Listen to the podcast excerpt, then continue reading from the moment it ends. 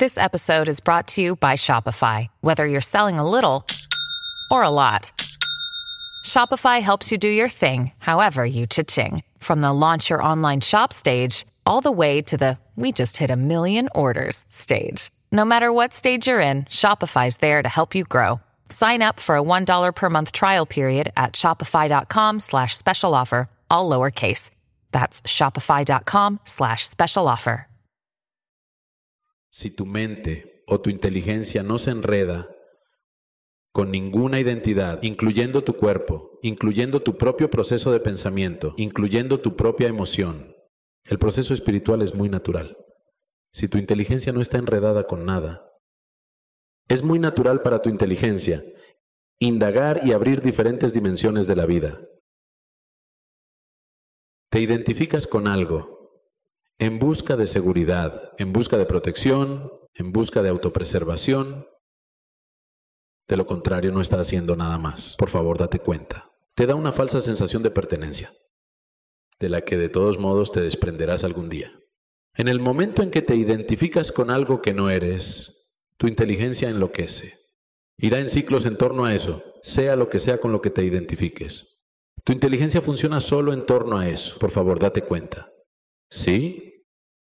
Si te identificas con tu religión, tu nacionalidad, tu familia, solo funciona en torno a eso. Es un cierto tipo de prejuicio, ¿no es así? Una mente prejuiciosa no puede ver. Una mente prejuiciosa no puede revelar la realidad de la vida. Eso es todo lo que es. Cuando digo prejuiciosa es en muchos niveles diferentes. No, no, soy de criterio muy amplio, no soy prejuicioso. Bueno, tienes un prejuicio amplio, ¿sabes? Tu mente funciona con una cierta identidad. Una vez que hay una identidad, es prejuiciosa. Cierto día, un hombre murió y fue al cielo. Allí Dios mismo le abrió las puertas del cielo, le dio la bienvenida y le dijo, mira, tengo que terminar unas pocas tareas y vuelvo. Si pudieras cuidar la puerta por mí por unos minutos, regresaré enseguida. Se sintió realmente bien, ¿sabes? Sustituyendo a Dios. Eso es bueno. Sustituir a Dios, suplir a Dios, no es un honor pequeño, no es así. Cuidar las puertas, pero está bien. Haces el trabajo de Dios. Esperaba que ocurriera algo. Para su angustia y asombro, su esposa apareció a las puertas. Dijo, ¿qué? ¿Qué estás haciendo aquí? Esto no es un bar local o algo así. ¿Cómo me seguiste? Ella dijo, bueno, volvía del funeral, estrellé el coche y aquí estoy.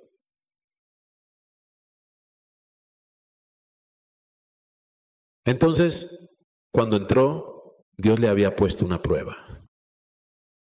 Cuando llegó a las puertas, Dios le pidió, mira, hijo mío, viniste aquí, está bien, pero tienes que deletrear una palabra si quieres entrar en el cielo. Entonces él pensó, Oh Dios mío, ¿es este viejo un maestro de escuela? Me está pidiendo que deletree. ¿Hay un maldito examen de ortografía incluso aquí? Dios dijo, no te preocupes, es una palabra sencilla. ¿Cuál es la palabra, Padre? Dios dijo, tienes que deletrear la palabra amor. Entonces pensó, Am, a, mo.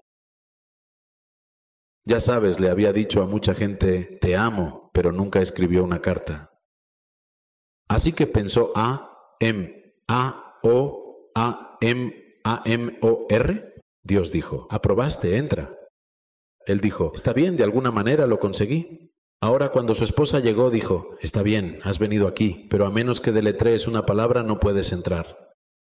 Ella dijo, Oh, vamos, si tú pudiste deletrear la maldita palabra y entrar, ¿no puedo hacerlo yo? Dime cuál es la maldita palabra. La miró y dijo, Checoslovaquia.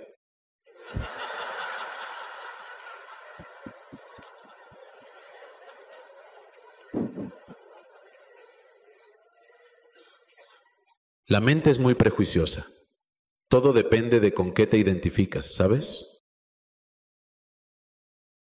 Sea lo que sea con lo que te identifiques, tu mente gira en torno a eso. Ahora mismo te identificas con muchas cosas que no eres, muchas. Por ejemplo, si yo digo, mientras estoy hablando, si de repente levanto este vaso y digo, este es mi vaso. Pensarás, Sadhguru tiene un problema. Pero bueno, todo el mundo dice que es sabio, escuchemos.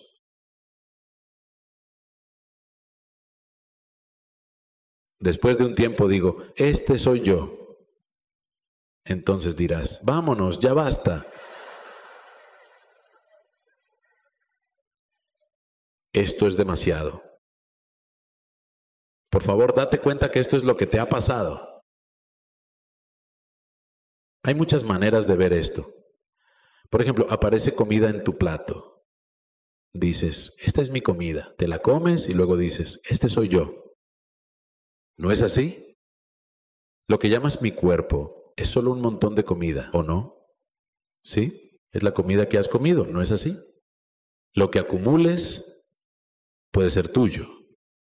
No lo discutiré por ahora. Pero nunca puede ser tú. ¿No es así? ¿Sí? Lo que sea que acumules puede ser tuyo, pero nunca puede llegar a ser tú, ¿no es así? ¿Acumulaste tu cuerpo durante un periodo de tiempo? ¿Sí o no? ¿Sí o no? ¿Acumulaste tu mente durante un periodo de tiempo? ¿Sí? Pero ahora llamas yo a estas dos cosas, ¿no es así? Y la cosa no acaba ahí. Se extiende a muchas cosas. Tu casa, tu coche, tus cosas, tu dinero, tus hijos, tu marido, tu mujer, un millón de otras cosas. Tu religión, tus ideas, tus ideologías, todo. Te identificas con demasiadas cosas que no eres. Una vez que estás así, tu inteligencia enloquece. Es una inteligencia torpe, perdió su agudeza. Solo repite viejas tonterías. ¿Has oído hablar de Tenali Ramakrishna? Tenali Rama era solo un bufón en la corte de ah,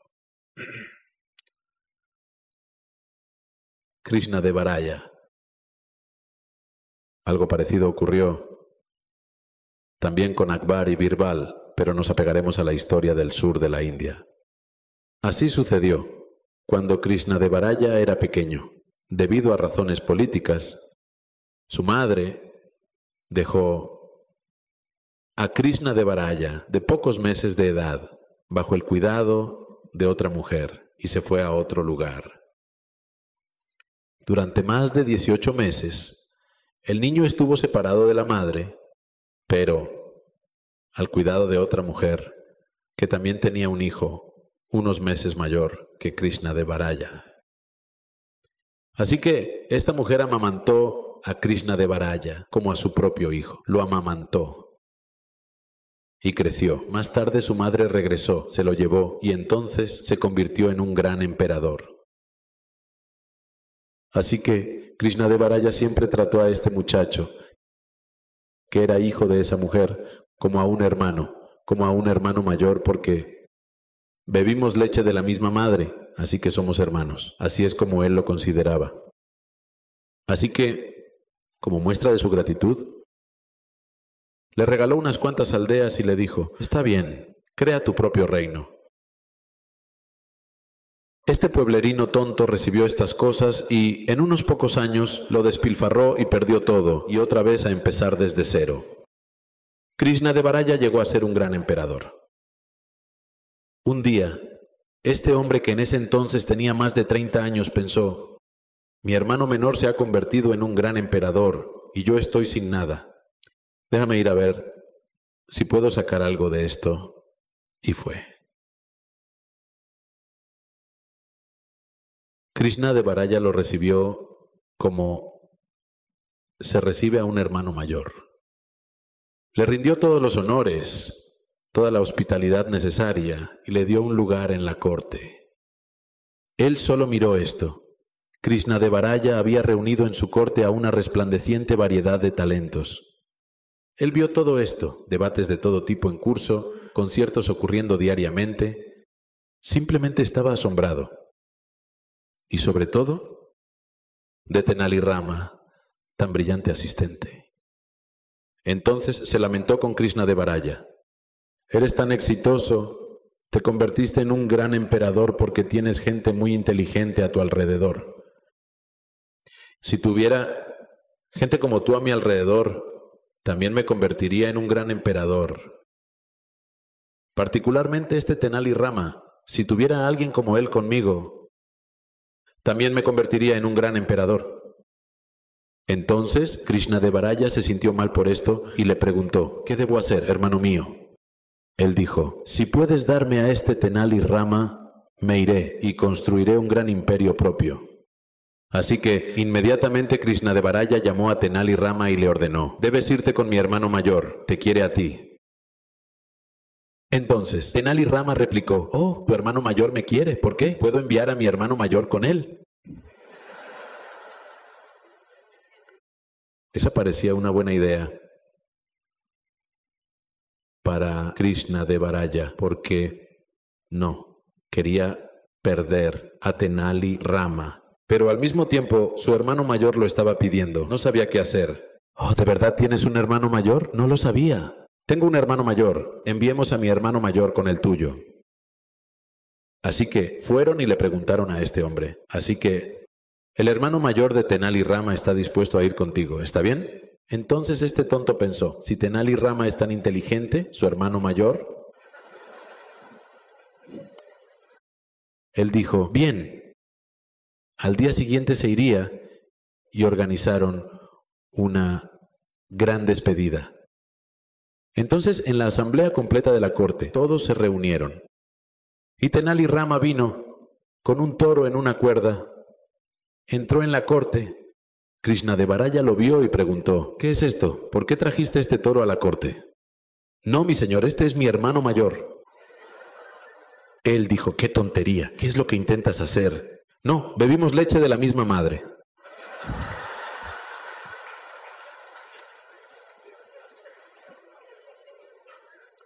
Una vez que te identificas con algo que no eres, tu inteligencia no sirve simplemente se vuelve repetitiva. Así que esta inteligencia repetitiva es a lo que nos referimos como karma. Cuando decimos, cuando vemos a alguien que sigue ciertos patrones independientemente de la situación en la que se encuentre. Hoy por la mañana el sol salió maravillosamente, pero alguien se siente miserable. Las flores están floreciendo, el tiempo es bueno, todo es genial, pero alguien se siente miserable. Entonces decimos, oh, este es su karma.